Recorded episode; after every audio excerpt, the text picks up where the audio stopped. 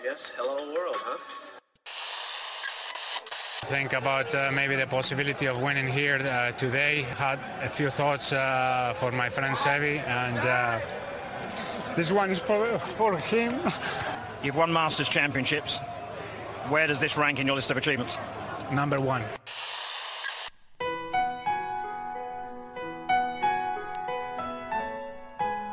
Bienvenidos a Augusta National y a una nueva edición del Masters y a una nueva edición de Golf Sapiens. Este episodio es presentado por Adidas. Vayan a la página de Adidas de su país y revisen los productos que tienen. Los nuevos Spikes ZG23, la mayoría de los pros del equipo Adidas lo están usando. Los que yo recomiendo son los Tour 360. Las polos son buenísimos. Échense una vuelta por la página, no se decepcionarán. Para México, adidas.mx diagonal golf. Para España, adidas.es diagonal golf. Hola amigos, bienvenidos a Golf Sapiens, episodio 123. Llegó el tercer mayor del año. Tristemente se nos empiezan a acabar, pero eh, pinta muy interesante, pinta muy bueno. Sammy, Sebas, ¿cómo están? Hola, Díaz, hola, Sebas. Todo muy bien. Emocionados, ¿no? Siempre el US Open genera como un morbito especial, ¿no? El saber cómo va a estar preparada el campo, la cancha, siempre le da un atractivo distinto, ¿no? Sí, totalmente. Aparte se juega en un campazo en Los Ángeles Country Club, que, es de los mejores campos que hay en, California, en Estados Unidos. Este, y bueno, pues tenemos a todo, a, todo el personal del LIV otra vez participando. Eh, creo que va a estar buenísimo la semana, ¿no? De acuerdo. Y, bueno, ahorita entramos en esos detalles. Antes vámonos a, vámonos a Canadá. Eh, y, y, quiero iniciar el recap de Canadá recalcando lo que ya sabíamos, pero que, que siempre que lo recordamos, pues nos, nos vuelve a pesar. Qué difícil es el golf, qué deporte más complicado. Elegimos que nos gustara, lo bueno es que no buscamos el éxito profesional haciendo eso. Nuestro gran y querido amigo Luisito Carrera eh, no debutó como quería, ¿no? Y sabemos que está jugando espectacular. Qué difícil juego. Y bueno, pues qué, qué buen papel hicieron los que, los que ganaron. Torneo bonito, el segundo más antiguo en el roster del PGA Tour. Y pues bueno, eh, interesante cómo terminó, ¿no? Sí, coincido totalmente. Creo que el primero que no está conforme con su desempeño fue Luis, pero así como tuvo esta oportunidad, estoy seguro que va a tener más y que va a demostrar el golf que tiene. Es un deporte o como algunos hasta lo dicen, un juego bien complicado, es muy perverso, es muy cabrón, ¿no? O sea, puedes traer todo y mentalmente no estar en el momento y eso hace que, que no se den las cosas como se quieran dar y hay veces que no traes el golf, pero en la cabeza la traes bien y logras sacar este, ciertos resultados. Eh, del torneo vi poco en vivo, vi el final, qué final más, más emocionante. Eh, y bueno, ahí lo estaremos comentando. Eh, muchas cosas que me gustaron muchísimo, ¿no? Del torneo. No, no puedo hablar cosas este, negativas, pero tengo un par ahí de comentarios positivos de, de cosas que realmente me gustaron. Sí, buen torneo. La, el, el, campo me pareció eh, muy eh, que, se, que, se, parecía a Muirfield, por ejemplo, que, el, que lo jugaron hace poco, guardando sus guardando las comparativas, pero, pero creo que buen campo, eh, muy divertido el torneo.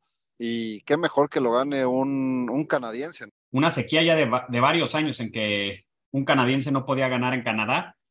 Eh, retomando un poquito mi comentario anterior, ¿qué es lo que me gustó? Me encantó que, que la posibilidad del triunfo la tenían dos jugadores que no habían ganado en el PGA.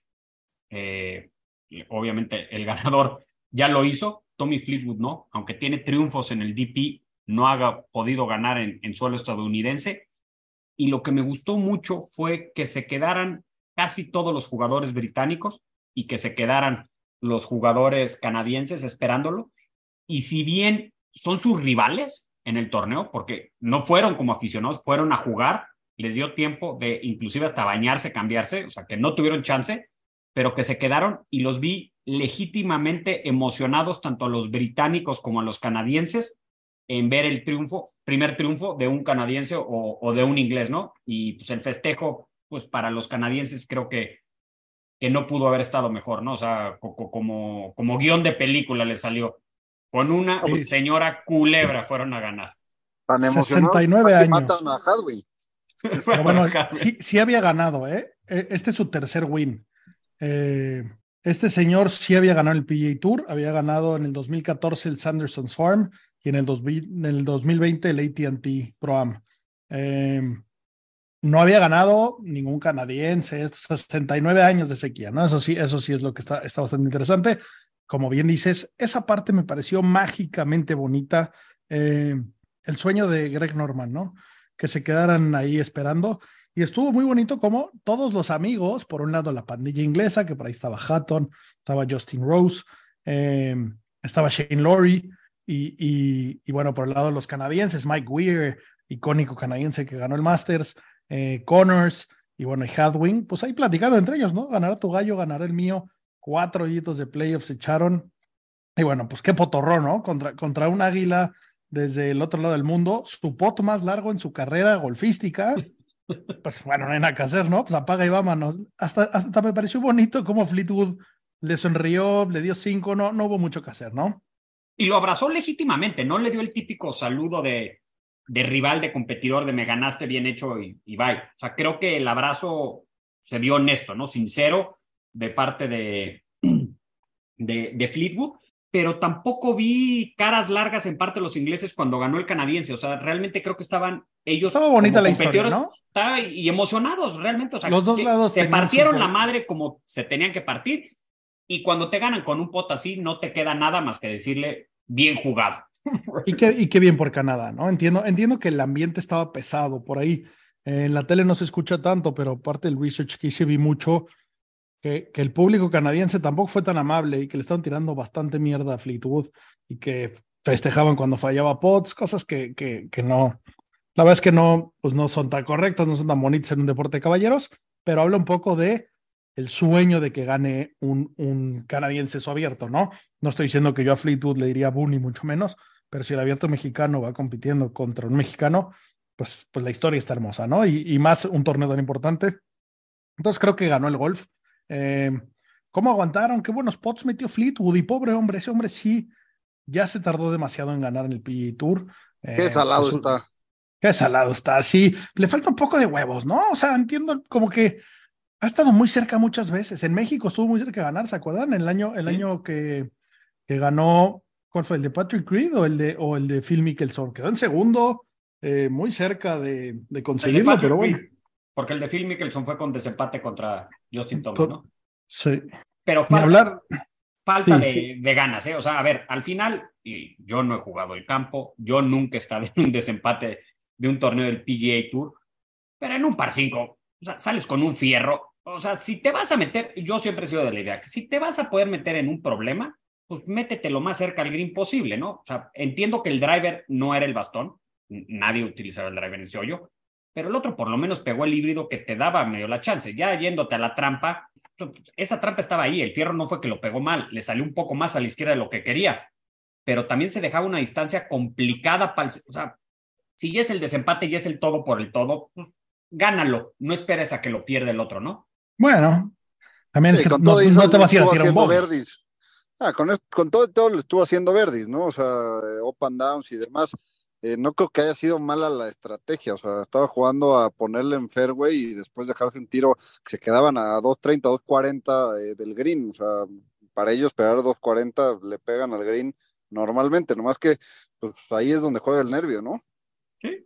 Y la verdad es que el rescue, el rescue de, de Taylor, ese segundo tiro a green en el último hoyo, parecía un tiro medio regular, ¿no? Como que el top tracer ese se vio un medio topete, raro.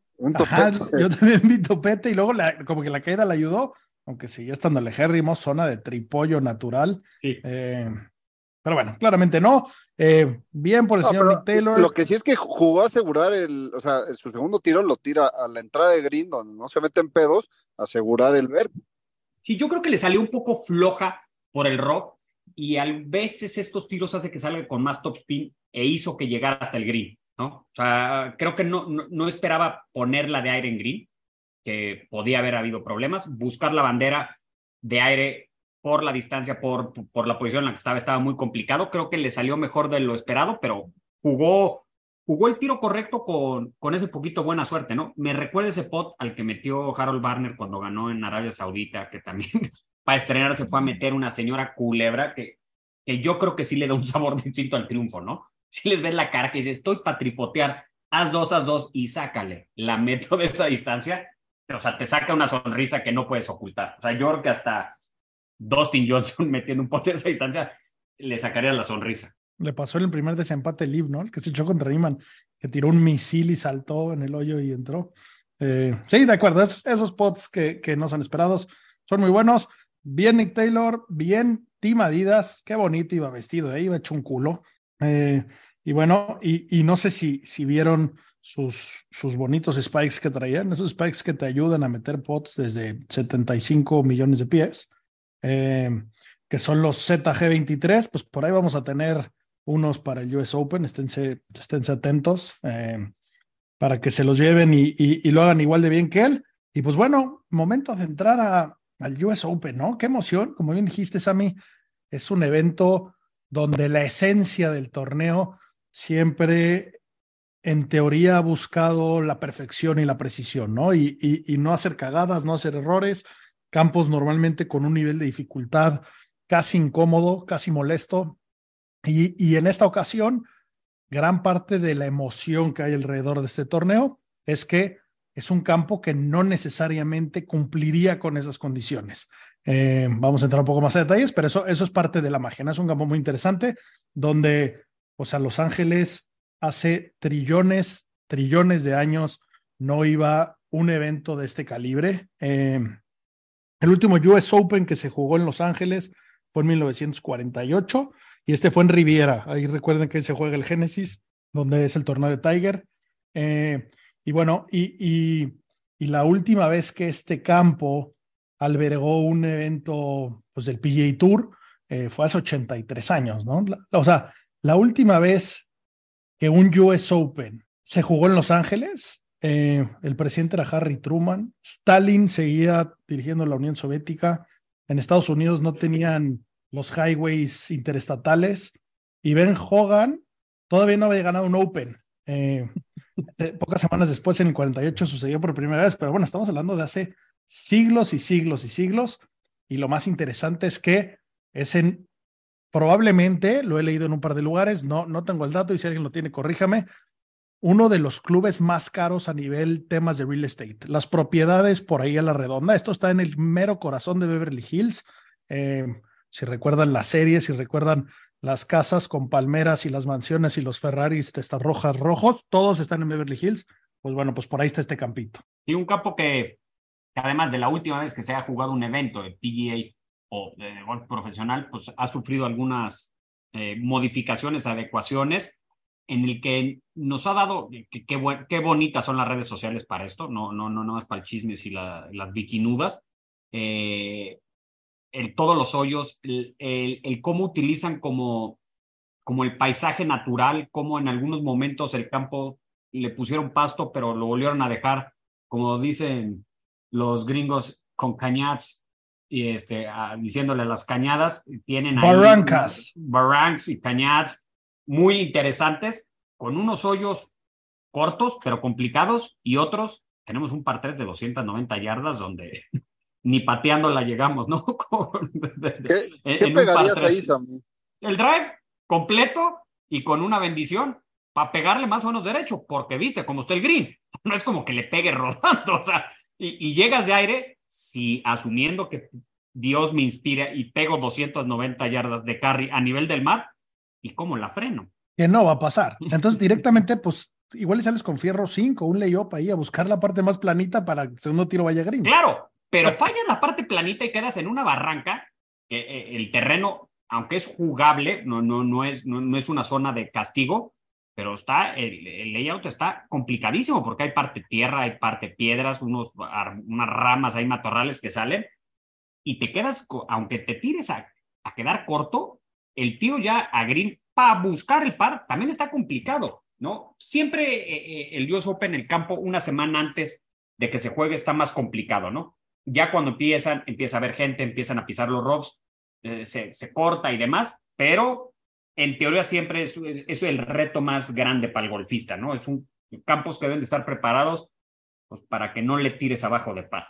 Cuatro días. O sea, estos eso señores, sí te ayuda con ese rough, pero los greens se van secando y estos culeros Sí, ahorran no, no, más no. agua que nunca en estos días. Y tampoco es que le sobre el agua en Los Ángeles. Entonces, tampoco es como que tengan muchísima. Va a estar, yo creo que bien interesante. Y si el campo se ve. Además, ¿sabes qué, qué me gusta? No es de estos icónicos que entra en la rotación cada 10 años, como, como lo podemos ver en, en Bethpage, en Oakmont, en, en, Pebble Beach. Es un campo que realmente, pues salvo los californianos, que hayan tenido la suerte que los inviten, porque además es un campo exclusivo y, y demás, eh, no conocen. O sea, e- e- es, es, es algo nuevo para todos, ¿no? E- Esa parte me, me, me llama la atención, me interesa, me gusta. Sí, de acuerdo. El campo, pues creo que no, no hay mejor venue.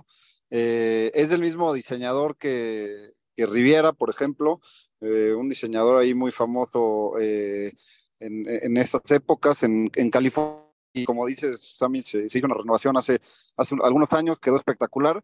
Y, y impresionante lo que hace la USGA en los campos que agarra para los US Opens, ¿no? O sea, cómo de ser un campo donde vas un, un fin de semana normal, lo juegas y dices, ok, tiene partes difíciles, pero en general está jugable a hacerle un campo imposible para los amateurs, ¿no? Sí. Este Eso campo fue diseñado por George C. Thomas y luego lo restauró Jill Hans. Eh, pero sí, sí es, sí es famoso por ahí. Y, y está interesante la- los vecinos que hay, ¿no? Esas, esas casitas que ven ahí al campo. eh, se ven unos edificios ahí medio bastante regulares, pero por ahí está la casa de Lionel Richie o está la Playboy Mansion ahí en, en la vuelta del, del 18. Entonces, pues en esas se escapa un, un tigre ahí del zoológico o una tigresa o quién sabe qué puede salir de ahí. Conejos, ¿no? Conejas. Unas conejas. Unas Qué conejas. maravilla, ahí la Playboy Mansion. Yo no sabía que daba un campo de golf, ¿eh? no he tenido el gusto de ser invitado. Se nos fue Hugh antes de tiempo. Eh, Hablan de unas fiestas muy divertidas, por lo menos salen en las películas. Pero bueno, qué, qué padre que esté ahí, me Hugh gusta. Hefner. ¿Qué dije? Hugh Hugh Hefner. De, de Hugh Hefner. Así pronunciamos los que hablamos inglés británico. Hugh. Sí, no, no, ese es más, más alemán, más alemán que británico. están hablando. Sí, pero nuestro inglés es el británico, no el señor. Bueno, y en, en- este campo sí se jugó la Walker Cup en 2017, que es, es un torneo amateur. eh, que bueno, entonces sí, sí me sorprende que para el nivel de campo y, y el nivel de imposibilismo del que hablan de ser socio y, y lo elite que está, que lo presten para tantos eventos, o por lo menos dos tan seguidos, ¿no? Esa Walker Cup es un torneo importante. Y ahora en US Open, que yo creo que hace muchas semanas no se puede ni acercar al campo, ¿no? Sí, pero al final creo que, digo, los, los, los socios del Club de Golf Chapultepec en México te dirán lo contrario, pero te brinda prestigio, ¿no? No nada más lo exclusivo, no nada más lo caro, sino albergar un buen torneo siempre te da cierta categoría, cierto caché. Pregúntenle si no a los socios de Augusta. Sí, claro. O sea, y llevar, llevar la polo de tu club, pues siempre está mamón. Eh, como bien lo mencioné en el Masters, todos llevaban la suya. Llevar la polo de tu club albergando un US Open, pues es otra historia, ¿no?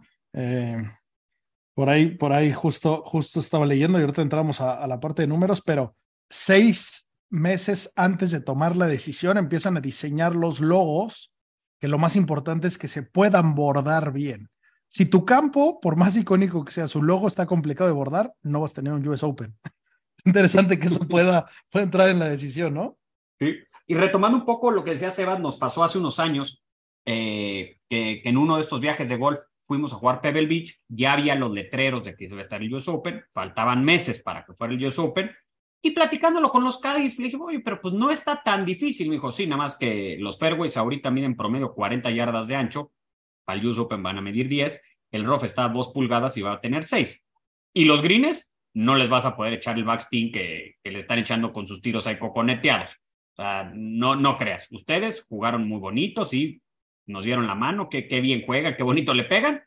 No rompen el 100 aquí jugando de las salidas de US Open en las condiciones de US Open. E- esa parte es lo que creo que la USGA que solo, solo ellos lo, lo consiguen y de que ser un campo que vamos a ver qué dices, yo por qué sería socio de ese campo si voy a sufrir todos los días que juegue. No lo van a jugar en las mismas condiciones, pero qué, qué interesante ver lo complicado que lo llegan a poner, ¿no? Sí, de acuerdo. ¿Y, y- y cómo ven ustedes a, al field. Eh, creo que en general eh, hemos, hemos tenido varios torneos donde, donde hay uno o dos claros favoritos y creo que en este, en este torneo en específico eh, la, la, baraja está un poquito más abierta, ¿no?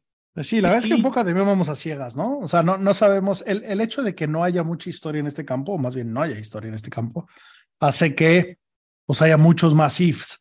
no sé si fuera en Torrey Pines, un campo larguísimo, conocidísimo, eh, que vemos todos los años, pues igual y sabes que los bombers son los gallos, ¿no? Aquí, aparte, para meterle más, más pues complejidad o diferencias o dudas al asunto, eh, en, en, todo, en todo California es súper común que los greens sean de Poana. Eh, en este campo no. solía ser como todos y, y por ahí del 2010 eh, cambiaron todos los greens a Bent, todo otro tipo de pasto, que evidentemente rueda un poco diferente, y todo el resto del campo de Bermuda.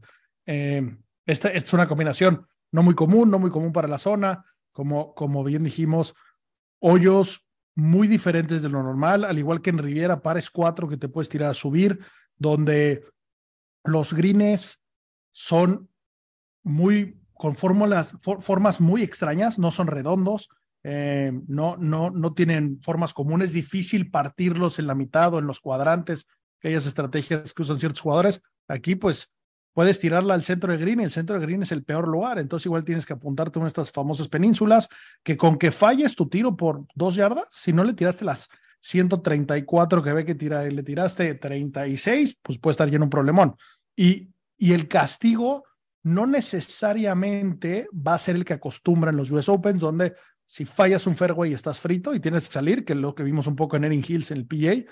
Eh, aquí es probable que puedas llegar a tener un tiro, pero los castigos alrededor del green son muy altos, ¿no? Y en específico en las trampas, el pasto alrededor de las trampas está muy fácil hacerte un numerote, eh, no sacar el up and down y hacerte un doble o hasta un triple ahí peleándote con, con ese tipo de maleza que no estamos acostumbrados, ¿no? Claro, y, que tienen esta parte de lo que hablábamos un poco de, del paisaje natural, las barrancas y las cañadas que entran en juego alrededor de los greens, que normalmente no están alrededor de los greens este tipo de castigos, en el que te puede quedar dentro de un matorral, donde es muy difícil, o en una tierra, pues que no es una trampa de arena y no sabes cómo va a responder la pelota, o bien una piedra, ¿no? O sea, va a estar, yo creo que va a estar bien interesante. Como en todos los US Opens, yo sí creo que los Bombers tienen una cierta ventaja, porque además de ser Bombers, pues son normalmente los físicamente más fuertes y estas condiciones complicadas de más cerca, con bastones más cortos, pues lo hacen un poco más eh, jugable. Pero como bien dices, es no tenemos historia, entonces no podemos decir que los Bombers, ¿no? La lógica indica que los Bombers siempre tienen una ventaja en los US Opens, pero en un campo que nunca se ha jugado, que nunca hemos visto jugar profesionales, pues no sabemos si los Bombers sean los más perjudicados. De acuerdo yo de lo que he visto, leído y un poco hecho research, eh, es un campo donde van a jugar más tipos de jugadores que en un US Open normal. O sea, no necesariamente va a jugar tanto la, la distancia, aunque, aunque sí tienen alguna ventaja, ¿no? Por aquí, eh, bueno, y, y, vamos a entrar a, ahorita a los, a los picks que traemos cada uno. Hay, hay una dinamiquilla. Eh, pero bueno, antes, antes de pasar a eso, porque ya una vez que nos metamos a los picks, difícilmente salgamos de ahí. Eh, tengo por aquí la USGA. Recordemos que los, cada major lo organiza una, una organización, ¿no? Recordemos que el PGA Tour, su único major es el Players, el mundo no se lo, se lo valida como tal. Entonces, solo ellos y yo estamos contentos con ese dato, pero pues cada major lo organiza una diferente agrupación. En este caso es la USGA. Eh, la USGA en 2022 ganaron 304 millones de dólares en revenue. ¿Y cómo se parte eso? Está interesante. La verdad es que es, eh, me gustó este artículo que me encontré por ahí haciendo, haciendo research, cómo, cómo se construye este revenue y de dónde ganan dinero, ¿no? En este caso, de los 304 millones, 114 vienen de broadcast y derechos de medios. 90 eh, millones vienen de revenue de los championship. 46 eh, millones vienen de sponsorships y, patrocinios corporativos. 21 millones de miembros y donadores 11 millones vienen del GIN y del handicap. Eso, todo eso que pagamos todos para ese numerito, pues bueno, todas las federaciones juntan dinero. En este caso, la USGA son los dueños del GIN, pues sacan un, un numerito importante. Y luego otro revenue, eh, de ahí sacan 22 millones, ¿no? Entonces, cómo pesa el, pasar estos eventos, ¿no? Eh, y esto, esto nos recuerda y nos explica por qué Augusta es lo que es, por qué tienen tanto dinero, siendo que pues, casi nadie puede ir, nadie puede comprar un boleto, lo de adentro es regalado. Eh, pero bueno, me, me, me, me llamaron la atención estos números, me parecen simpáticos. A ver cómo salen los de este año. En cuanto salgan, Sí. lo, lo veremos. básicamente te habla que dos terceras partes del revenue viene de este torneo, ¿no? Entre, entre lo de la tele y, y los tickets, eh, son dos, dos terceras partes del revenue del año de la USGA, ¿no? Bueno, de esto y de los demás eventos, ¿no? Porque recordemos que tienen también el US, el Senior Amateur, el, el digo, el, el Senior Open, el US Amateur, el Mid Amateur, de todos esos, evidentemente este es el que más pesa, sin duda ninguna, ¿no? Pero bueno, tienen, organizan algunos, algunos torneos. Yo además. los otros le- les, les deben de costar más de lo que generan. Puede ser que tenga razón. El US Amateur probablemente no, pero el, pero el Senior seguramente sí. Los de las chicas probablemente también. Eh, ni hablar los de parejas y hay una cantidad de torneos importantes. Y bueno, vamos a ver, vamos a ver picks y vamos a pasar un poco por, eh, traemos una dinámica donde va a haber un premio y un castigo para los integrantes de Golf Sapiens. Cada quien ya pusimos, ya ventilamos nuestras ideas y nuestros picks, ya están en, en el Instagram de Golf Sapiens, por ahí pásenle. Si no le han dado follow, ¿qué les pasa? Eh, Además van a ver nuestras caras, para bien o para mal, por si quieren este, luego mentaros la madre cuando nos vean en la calle o en algún campo, pues ya van a saber quién es quién, ¿no? de acuerdo. Eh, Sammy, ¿quieres dar tus picks? Yo, como Oye, les decía, na- nada más que para nuestros escuchas que, que vieron por primera vez la foto de Sammy, no está, no, no lo hicimos chiquito en la foto, así es, es de ese tamaño, o sea, no, ya, ya no le dio para más. bueno, pero pues ahí sale la terminación. La foto que subimos es en, en Pebble Beach. Le hice verde hacia hoyo, entonces no, no, no tengo nada que arrepentirme. Dios me quiso chiquito porque si no iba a ser injusto para el resto. Pero bueno, yo voy a confiar en mis Bombers y creo que el ganador va a ser Kepka. Y más allá de por el juego, porque lo que me gusta es la historia y me encantaría que ya se ponga a nivel de Phil, a nivel de... O sea, que empiezas a comer en otra mesa, que tenga el mismo porcentaje de wins que Tiger en Majors me parece muy importante. Creo que un jugador que sí o sí va a estar en el top 10 es Víctor Hovland, por la racha, por el golf que trae y por la fuerza física que tiene para poder salir de estos problemas como estos roughs, estos este, cañadas y barranks. Eh, creo que ahí va a estar. Fíjate Creo que, que ese la gran- tuyo no me gustó. Ese, ese, y, y evidentemente Hobland viene jugando irreal, pero está jugando irreal gracias a que sus chips alrededor de Green los ha hecho bastante bien. Creo que esta es una cancha diferente, ¿no? Entonces, pues chance y este era su fuerte y, y mea y les gana a todos. O chance y se complica más que los demás, ¿no? Ese, ese es mi, esa es mi duda y por eso no estoy, no estoy tomando acciones de Hobland en esta ocasión, aunque me fascinaría que ganara. Ya se merece llevarse un mayor. El underdog creo que puede ser el polaco Adrian Meronk, porque lo he visto que ha jugado bien. Lo vi personalmente en el Masters y me impresionó el tamaño. O sea, se- si no fuera golfista, podría dedicarse a cambiar focos de las casas de pie.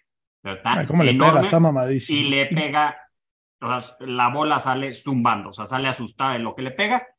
Y la decepción, yo creo que ese es el señor McIlroy, que entre el coraje que trae, que nomás no juega bien, que su papá, amo y señor el pillero, ni siquiera tuvo la cortesía de avisarle, pues, ¿qué crees? Todo lo que dijiste ahora te lo vas a tener que tragar porque vas a jugar y está por definirse con los de Elite. Creo que va a ser la decepción. Mentalmente no lo veo para el challenge emocional que es un US Open. Comulgo totalmente contigo ahí. Tú, Sebas, a ver con qué locura nos sale. Sí, yo, a ver, por más que me gustaría ver a, a Kepka, igual que tú, gan- ganando y sentándose en una mesa aparte y demás, no lo veo repitiendo. No creo que sea el, el campo donde tenga la, la ventaja que tienen otros. Yo me voy de ganador, obviamente, a ver, eso es, obvio, eso es obvio. He hablado 500 veces de él. eh, Scotty está jugando a un nivel impresionante. Si logra potear como el número 50 del field, gana por 3 o 4, ¿no? Cambió de escoba, ¿eh? ¿sí? Eso le Sí. puede ayudar. Y Trae esco- un nuevo, escoba, un nuevo escoba Scotty nueva siempre va re bien. diferentes. Puto reverendo, espero que no nos la vaya a hacer, pero sí, la verdad es que nadie le está pegando No, tan no. la bola La, la verdad si es que, potea más o menos, ya, ya chingó. no, lo roba. La verdad es que ese pick lo hice eh, en específico para chingar a 10. No, la verdad es que esta es un pick muy fácil. Qué coraje, qué tragedia si gana, qué desastre. Pero, Eh, pero bueno, qué buen jugador. Top 10 voy con, con Cantley, otro jugador que no da hueva, coincido con eso, todo lo que quieras negativo, pero es un jugadorazo y está jugando mejor que nunca. Eh, creo que está, pues, ha tenido muy malas participaciones en los majors, pero creo que ya es otro jugador, ¿no? Es otro jugador ya Sí. mucho más completo y, y ya, ya maduró. Mm, California para los californianos, además, ¿no? Sí, también. Y a ver, de, de underdog me voy con, con Carlitos Ortiz. Eh, ha tenido, jugado cabrón en el, en el LIV. Creo que está jugando un juego bastante consistente. Eso se necesita aquí. Eh, le pega bien al driver también. Y por último, la excepción, yo contra ti, Rocha, creo que va a ser Kepka, ¿no? Es- después de lo que hizo en el, en el Masters y en el PGA Championship, eh, pues creo que todo el mundo lo espera ver hasta arriba y, y como decía hace ratito, no, no lo veo compitiendo. A ver, yo lo que digo de Rory, de decepción, yo- yo no es el último lugar. De, la- de las pedas que se fue a meter después. Ah, no, claro. Yo creo que la decepción para Rory sería no quedar ni siquiera en top 15. Sí, o más, o hasta top 20, y no te sorprendas que no haga el corte. Sí, por decepciones que, que no cumpla. Sí, y, y no, el no que quede en segundo lugar. Claro, el underdog tampoco estamos esperando a que gane. Ojalá y gane Carlitos Ortiz. No, no, no me, no, no piensen que, que no me refiero a eso. Pero es alguien que, que no estando ni cercano a los favoritos puede hacer un buen papel. ¿Qué significa un buen papel? Pues hacer un top 20, eh, pasar el corte holgadamente. Que eh, te vuelvan a invitar el siguiente año. exactamente, que ¿no? tal vez, tal vez de líder el viernes a la mañana. O sea, que, que tengas una, una actuación mejor de la esperada. ¿No? De acuerdo. ¿Tú De qué, acuerdo. ¿tú qué esperas de, de Kepka? Para que sea decepción, Sebas. Nada más para tenerlo claro y, y luego no, no me andes echando en cara. Quedó en tercero, es un idiota. Bueno, No, no, no, no lo veo top 20. ok, perfecto. Igual ver, que yo a eh, eh, Que, que- ese que es suficiente decepción porque, Sí. porque estamos hablando de que gane. O sea, estoy de acuerdo contigo. Sí, si Kepka queda en lugar 55, es una decepción. Ah, Pasó el corte, hizo lo que sea, es una decepción porque esperábamos mucho más de él. Estoy de acuerdo, o sea, va- vale por ahí. Eh, les doy mis picks porque creo que ya se está incorporando con nosotros el pichón para que él nos pase los suyos ahorita que, que esté todo en orden. Pero bueno, ganar yo también veo, veo a Kepka. La verdad es que eh, pues trae el pecho altísimo y más ahora. Es que esta semana los jugadores de Live van, o sea, van a ir dando unas propinas como de Dom and Dumber, ¿no? 50 mil dólares a cada humano que le sonría. Eh, ya, ya Kepka hasta dijo, nos vemos la siguiente semana en el Travelers. Me salí con la recontra mía. Siento que, siento que traen ese extra. eh, y bueno, pegándole la bola irreal, eh, sano, crecido. Y, y creo que es un jugador que nos ha demostrado que gana estos torneos. Digo, pues, pues los suyos son, son el PGA y el US Open. Y en el caso de los dos US Opens, es muy bueno tomando riesgos. Eh, difícilmente la recontracaga. Entonces creo que en este campo eso le puede pagar mucho. Eh, y es muy preciso con sus distancias, con sus toques. La verdad es que me gusta mucho para ganar. Viene jugando irreal. Eh, lo tengo hasta adelante. Con Des- dolor en mi después de- alma. Después de escucharlos y escucharte 10, después de lo que dijiste, Kuchar en el PA Championship, no puedo estar más seguro de mi pick, de que vaya a ser, va a ser la decepción. Pero no, No, me- no no se vale recordarme el puñetas de Cuchar. Ese culero ya está enterrado y no podemos volver a hablar de él. Por favor, no desentierres ese muerto. Eh, con dolor en mi alma en el top 10 estoy metiendo también a Cantley. Eh, qué cueva de jugador, qué, qué decepción de jugador de cara al espectáculo. Pero en los majors este año ha hecho un papelazo. Eh, pues trae al, al ex de Tiger en la bolsa. Creo que este es un, este es un, un barrio que se conoce. Entonces creo que con lo gris que es, va a ser su top 10 de toda la vida y pues yo nomás voy a ganar la apuesta y vengo aquí a atorármelos, es mi único objetivo, así que por eso lo pongo por ahí. Eh, mi underdog que voy a jalar es el señor Pablo Larrazábal. Viene jugando irreal, calificó muy bonitamente, eh, trae un par de wins este año. Creo que va a ser un buen papel. El PGA pasó el corte. Creo que este campo tan diferente, tan todo, yo creo que le puede dar ventaja a los que no están acostumbrados a que sea como la misma historia todas las semanas del PGA Tour. Eh, y la verdad es que por, por, por corazón, porque me cae bien, por lo tipazo que es su hermano que pasó por aquí, que es parte de su equipo, lo voy a jalar. Entonces, jala, jala el buen mi tocayo Larrazábal. Y bueno, de chokes tengo dos chokes. Uno es Rory, sin duda, sí, le rompieron el alma. Cada vez más está más confirmado que ese hombre, uno tiene que, que, que, que ser violento con Monaghan, pero violencia de demandas, de palazo en la cara, cosas feas. O sea, ya no puede ser así nada más el que, el que llora. Cancelo la rueda de prensa porque me van a preguntar lo mismo. Dicen que lo Eh. salió, lo salió a defender en, en, en la reunión de jugadores que hubo en el, en el RBC.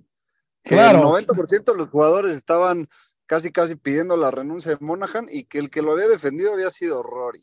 Sí, sí, sí. Cheson Hadley es- le- le- se pusieron una gritiza porque, porque le estaba diciendo, óyeme, Monaghan, hijo de tu reputísima, ¿cómo te atreves a hacernos esta mamada? Y Rory le dijo, ¿por qué no mejor juegas mejor? Oh, oh, es la, es Fue, la fue niña Grayson que- Murray, Grayson Murray, que es un, un Tienes la- dolor en El, los huevos. el lanzatomahawks, es correcto, Grayson Murray, tienes toda razón. Eh, pero bueno, Cheson Hadley es el que está pidiendo una indemnización, aunque no hay evidencia de que le hayan una oferta. Dice, ¿cuánto me va a tocar por esta mamada?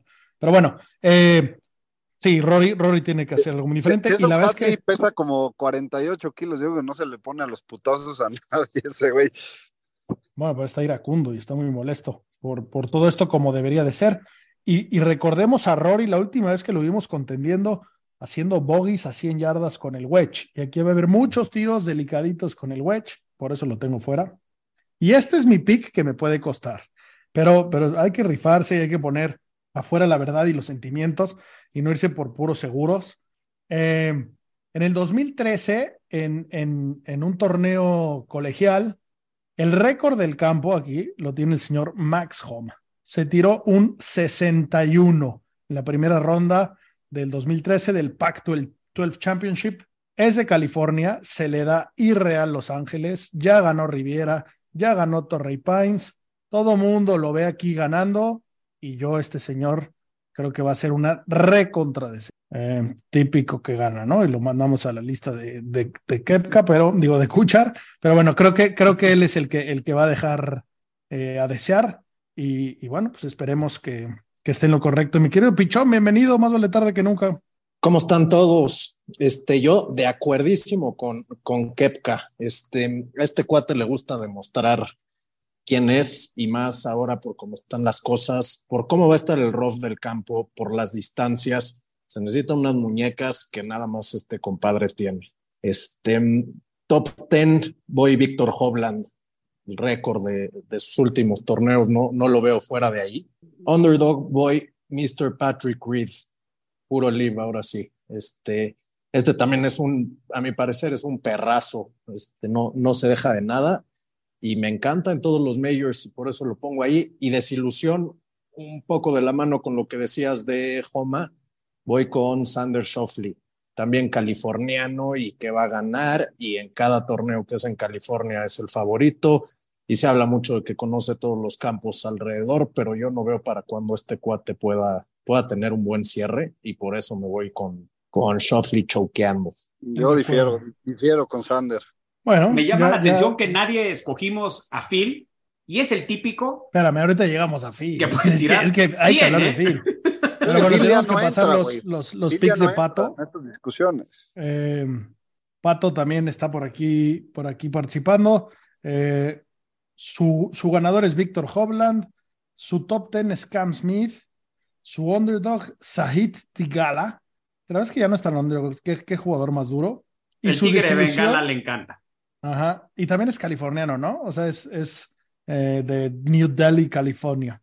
eh, y, y, bueno, la desilusión me encantó, ¿eh? Por eso me urgí a leerlo. Dice que Scotty Scheffler va a choquear. ¡Jala, jala! Que el reverendo salga llorando el viernes, que no juegue más. No, desilusión, ahí sí no comparto, comparto. O sea, Scotty Scheffler puede ser aburrido, reverendo, mocho, lo que quieras, pero para choquear sí no lo veo. Claro, pero si no, queda, si no queda en top 15 es una desilusión, casi que en top 10 te estoy hablando, ¿eh? eh lo estaría hundiendo con otra vara. Se va claro, pues por quedamos la en que, 20. La que le toca. Veo mucho miembro de Gold Sapiens yendo contra el, contra el ganador histórico del, del Fantasy. Cállese. Oye, no bueno, ¿y qué? Bien eso, ¿eh?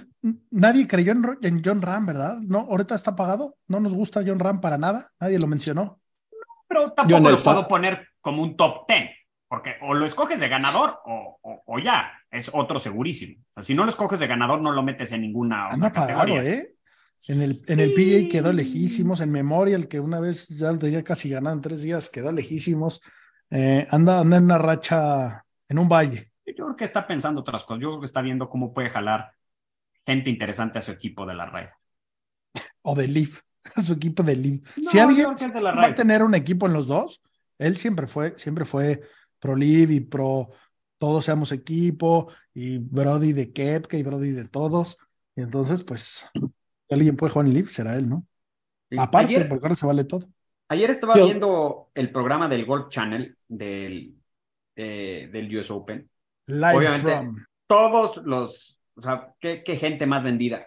Me dio hasta coraje verlo al punto que apagué la tele porque hablaban del golf, no del PGA Tour o de los torneos que organiza, del, del golf como si fuera de su propiedad, como si ellos hubiesen inventado el golf y solo ellos pudiesen hablar del golf. O sea, hablando una cantidad de cosas, nadie se retractó, nadie dijo, me tengo que callar, nadie dijo que el dinero sucio eh, te- pro terrorista que supuestamente es este, Arabia Saudita, qué daño le iba a hacer, pero hablaban del golf como deporte mundial, como si fuese su propiedad, qué asco, no es de ellos, señores, no, no, no lo inventaron, no, no lo tienen registrado, su, no, no es de ustedes. ¿Todo bien, Samuel? No, Te van no, a revocar por- la visa, ¿eh? Pues que, no, porque el PJ no, no, no es el servicio de inmigración de los Estados Unidos. Y si me la revocan, pues me iré a jugar a otro lado, pues ni modo. No creo que, que- que- que lleguemos a los oídos de la gente que toma esa decisión, espero. Pero bueno, déjenme ir a jugar eh, en septiembre y luego ya me pueden revocar lo que quieran. Regresando a, a Ram, yo lo pondría este, antes que Scheffler, pero de acuerdo con Sammy, lo que dice es de los picks que estamos echando es a ganar y sin duda mi número dos después de Kepka es, es John Ram. En los dos fantasies ya lo, ya lo puse. ¿Qué esperamos de Justin Thomas? Nada. No hace el corte. ¡Órale! Ese es un bold pick. Yo creo que, yo creo que este es un buen lugar donde puede aparecer, porque anda volando bajérrimo, claramente. Bajérrimo. Anda volando al nivel de Smiley Kaufman, su amigo. ¿eh? O sea, anda por el otro lado. Está a punto de hacer su podcast como. Smiley. como le hemos dicho, ha subido, eh, Jordan Speed ha subido, ha, ha estado jugando el golf al que nos tenía acostumbrados, y este señor sí anda, pero como avioneta fumigadora, ¿eh? O sea, en top histórico de lo bajo. Yo creo que le sale mal algo en los primeros cuatro o cinco hoyos y no pasa el coste. Órale. ¿Qué Y pasa? me cae bien, ¿eh? Y me cae Sí, bien. sí, sí, sí, y, y me encantaría que ganara, pero lo veo, no, no lo agarro en un fantasy, ni aunque costara 20. 100% lo tomaba por 20. Y bueno, Fowler puede ser, ¿eh? Porque pues, chico californiano de Murrieta, California, conocedor de las barrancas, Y Cañas. eh, estaría espe- espectacular que ganara. ¿Qué pasa? ¿A qué, ¿A qué nivel se detiene el mundo si gana Filming? no, bueno. Solamente No. le falta a este para su Grand Slam, ¿eh? Y sería el momento. Y mira que, y mira que no soy profil, pero, pero me, me gustaría ver a un hombre llenarse de tanto poder y volverse Godzilla. eh, qué locura, ¿eh? Está, está en la cima del mundo. El hombre ahorita está. Ah, no. Se vuelve candidato presidencial del Partido Republicano y olvídense de los problemas o sea, que, lo, que podría tener Trump, el otro loco racista, misógino del DeSantis. Olvídense, Phil, presidente. Y agárrense para lo que haría ese señor. No, se, se pondría intratable. Intratable. ¿eh? Intratable. No lo veo, ¿eh? No lo veo posible. Está- yo, yo no- es el típico campo que a Phil, pobrecito, la va a sufrir por todos lados, pero va a salir con la pecho en alto, de todos modos. Tire 80 o el récord del campo, él va a salir pecho en alto. Ya ganó, ya ganó. No, no, ya ya, ya, ganó. ca- ya cambió el deporte. O sea, ¿tú tienes idea ahorita la cantidad de páginas que le agregó su autobiografía? Oh, bueno. Sí, les conté cuando, cuando revolucioné el golf. Sí, no, se va. Él ya está intratable. Y, y yo creo que ya perdió este, la noción de la realidad hace tiempo. Entonces, si gana, te digo, candidato presidencial de los republicanos. Que sí De es un poco injusto de los dioses del golf que no le hayan dado el Grand Slam. Ha estado tan cerca tantas veces. Sí, pero te lo tienes que ganar. Y Tommy Fleetwood no se merecería ya tener una W en un PGA Tour event. Sí, o sea, hay muchas cosas que sí, sí, sí. aunque sea, aunque sea un sí, Punta justo. Cana, hay que darle a Fleetwood. O sea, el Corales le caería perfecto. ¿Qué opinamos de un Adam Scott? ¿No creen que es el tipo que se puede colar en una de estas canchas? Yo creo que es un top 10. Podría- esa, apuestita está, esa 100%, está bonita. un- no sé si es candidato para ganar, pero 100% Top 10. va, Ese va a ser top un buen 20 ha de pagar bonito. Top está 10 bueno yo creo que lo Y está jugando muy bien, ¿eh? El pote ese horrible que trae le está funcionando bien. A mí no me parece tan feo ese lava. El color no me gusta tanto, pero, pero está interesante ese pot. Parece una herramienta de construcción. Sí, física, este, Estéticamente Viendo- está viéndolo, horrible. viéndolo en vivo está realmente culero. ¿Ya alguien usó uno de esos? Ah, no, ¿por qué haría eso? Me interesa, me interesa, me interesa. ¿Un escoba o un lab? Un lab. Sí, es que la escoba no soy fan de la escoba. No, No me soy parece nada- que es- nada. son unas armas este, que te tienes que enamorar a vista para que te pueda funcionar. A mí me da como cierto repele, creo que no lo podría ni empuñar bien. Me parecen muy feos todos. El que usaba el científico también estaba asqueroso, o sea, era una forma más tradicional, pero estaba horrible. Ahí lo trae todavía. ¿no? Sí, ¿no? Sí. Con, con un gri- grip que parece como de raqueta de tenis, no, ho- horrible. Para, está asqueroso. A mí no me gusta el lap golf. No me gusta estéticamente. Seguramente funciona muy bien. ¿Qué opinamos de Morikawa y sus dolores de espalda? No, No vemos nada. Nada. no, no, no lo veo. No lo veo dando que hablar ni para bien ni para mal. DJ hace el corte. Sí, A ver, yo, Morikawa, Morikawa, si está bien de la espalda, creo que tiene el juego perfecto para este campo. Claro, pero no sabemos cómo esté de la espalda. Es difícil apostarle. No, bueno, Pero sí, sí sabemos que, que anda, anda corto de la zona escrotal. No, no le veo ganando. O sea, como que ya lo que tenía que ganar, ya lo ganó. No sé, no lo, no lo veo reviviendo aquí y ganando otro mayor. O sea, ese Yo Open que y sí. ese PGA que ganó. Yo creo que sigue pensando en la lana que dejó en el LIV y le debe dar un coraje.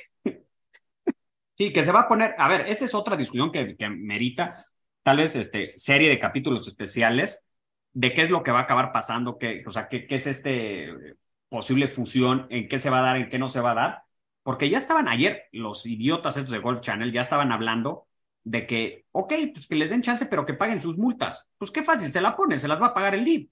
¿Cuánto vas a cobrar de multa? ¿Medio millón de dólares por persona? Bueno, múltame por lo que voy a seguir diciendo. Ahí te van dos millones y que sigan despotricando. sí. Sí, Voy a agarrar crédito de una vez. Sí, voy voy a agarrar crédito. Sí, sí, Sí, sí. eso, eso no. ¿Qué opinamos de Bryson? Bryson jugó muy bonito en el, en el PGA. Bryson es de esos que o no pasa el corte o le saca un susto al triunfo. ¿eh? Yo lo veo que puede dar latita, ¿eh? A, mí, a mí no me parece descabellado que pueda dar lata. a mí no me gusta nada y nunca me ha gustado nada de ese ser. Pero sí, de acuerdo que algo, algo pudiera hacer con, con dos buenos primeros días, ese cuate sí, sí puede, sí puede Hideki puede treparse. dar un susto, ¿no? Hideki anda jugando bien, ¿cómo lo ven? ¿O Sí, creen que anda de- pensando en los 400 millones No, de dólares que yo no creo sé que- cuántos trillones de yen sean? Es que yo creo que Hideki, a diferencia de, pues, de, por ejemplo, Will Salatoris o Colin Morikawa, yo creo que no hemos dimensionado, porque no somos asiáticos y mucho menos vivimos allá, el nivel de superestrella que es Hideki. O sea, Hideki sí dejó 400, pero ganó, yo creo que mucho más en otras cosas. Yo creo que entre unos patrocinios, o sea, de entrada Strixon, que es la marca que más vende en el mundo, es su principal. Y no sé cuánto le paguen al año. Pero Hideki, yo creo que el tema de dinero no lo tiene eh, tan preocupado. No le debe haber caído nada en gracia que, que le dijeran que lo iban a volar porque anda volando en Spirit Airlines, que es low cost airline de Estados Unidos. No creo que le haya caído en gracia, pero tampoco lo veo indignado. De acuerdo, sí, yo tampoco, yo tampoco creo que. Y no sorprende que gane. Eh, y ojo, como lo digo, casi cada, para cada torneo, podemos dar nuestros picks, pero siempre hay 25 jugadores que pueden ganar y no te sorprendería que gane. Me sorprendería que gane un amateur, me sorprendería que gane un jugador fuera de los que han sido PGA Tour o Live que llegaron por las clasificaciones, un pro de campo, o sea, que, que, se vuelva a repetir la historia de Michael Block. Eh, eso sí me, sí me sorprendería. Un amateur que gane, me sorprendería. Que Sam Bennett gane, me, sí me sorprendería. Pero luego hay una cantidad de nombres que la verdad es que no me sorprendería que cualquiera de los picks nuestros, inclusive de los de decepción, gane. Bueno, pues puede ser. Eh, por último, tengo aquí a Tyrell Hatton. Como que anda jugando bien, como que todo el mundo le gusta, pero yo no sé, como que nunca confío. Es una, es una, es una bomba de tiempo ese hombre, ¿no? Pero creo que se ha ido controlando. Va a estar por ahí bien, dando pero, la. pero nunca, nunca lo piqueo, nunca le apuesto. Eh, no yo sé, yo tengo lo piqueo bastante y nunca ha puesto, cuando el precio es en el fantasy es el justo para mi presupuesto, creo que me da suficientes buenos puntos y asumo que casi nunca va a ganar. Este, este cabrón tiene en todos sus torneos tres rondas muy buenas y una muy mala y siempre está top 10, top 15, con tres rondas buenas como acostumbra y una regular, con eso tiene este señor. Sí. Está jugando durísimo. En, en, Canadá cerró con cuántos verdes al hilo se a meter la segunda vuelta. Seis verdes seguidos, del, del 8 al 14 y tiene 64 el domingo. con la suficiente ronda mala para que ya no le diera chance, pero es que si tiene la capacidad de aventarte seis, que obviamente todos ellos la tienen, pero que lo hagan es, es, lo que hace la diferencia entre unos y otros, no, no lo puedes descartar. Y no creo que sea tan favorito como para que sea decepción. Entonces juegue en un, en un campo cómodo para él, ¿no? ¿no? No ser favorito también te quita presión que a algunos jugadores no les conviene. En el Players también quedó, creo que top 3 quedó en segundo o tercero, si no, me, si no me equivoco, también con una ronda arriba de par, cerró con 62 o 63. Es un monstruo este cabrón. A mí sí, sí me gustaría verlo, sí me gustaría verlo arriba y sí lo veo arriba. Y a nuestros amigos de Adidas, ¿cómo les gustaría verlo arriba? De acuerdo. Pues bueno, eh, señores, esta dinámica que hicimos, este, este formato de picks que elegimos, eh, por, ahí, por ahí lo vamos a, publicar en, en, nuestro Instagram para que participen. Eh, el más cercano se, se gana estos bonitos spikes de Adidas.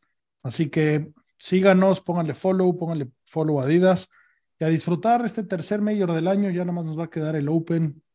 Así que, eh, pues esperemos ver un show, esperemos ver un campo bonito, esperemos que Phil gane para que se detenga el mundo. Y pues nada, muchachos, como siempre. Que nos ayuden con el premio esco escogiendo bien la talla, ¿no? Por favor. O sea, si ya ganaron, no nos manden la talla, vayan y pruébense unos de una tienda y digan, sí, sí son, y, y se las mandamos. Pero es este que el equipo de Sapiens y el equipo de Adidas nunca fallan ni hacen cambios. Nunca falla, pero nos meten en unas complicaciones ahí en las devoluciones. Está bien fácil. Yo uso medio número más grande en el ZG23 que mi número tradicional de Adidas. No se los digo porque se van a burlar, pero sí son un poquito más angostos que los, que los 360. Muy bien, señores. Y bueno, una vez más, no me cansé de decirlo, Vayan y denle follow a nuestro Instagram. El pichón le ha metido una cantidad de amor. Trae hecho un culo nuestro Instagram. Asómense, véanlo, vean los reviews de los campos, todas ahí las historias. Eh, la verdad es que está, está quedando muy bonito. Se nota, se nota que llegan más followers que lo disfrutan. Y pues bueno, señores, gracias como siempre. Lo mejor de la vida. Green is green. Hasta la próxima.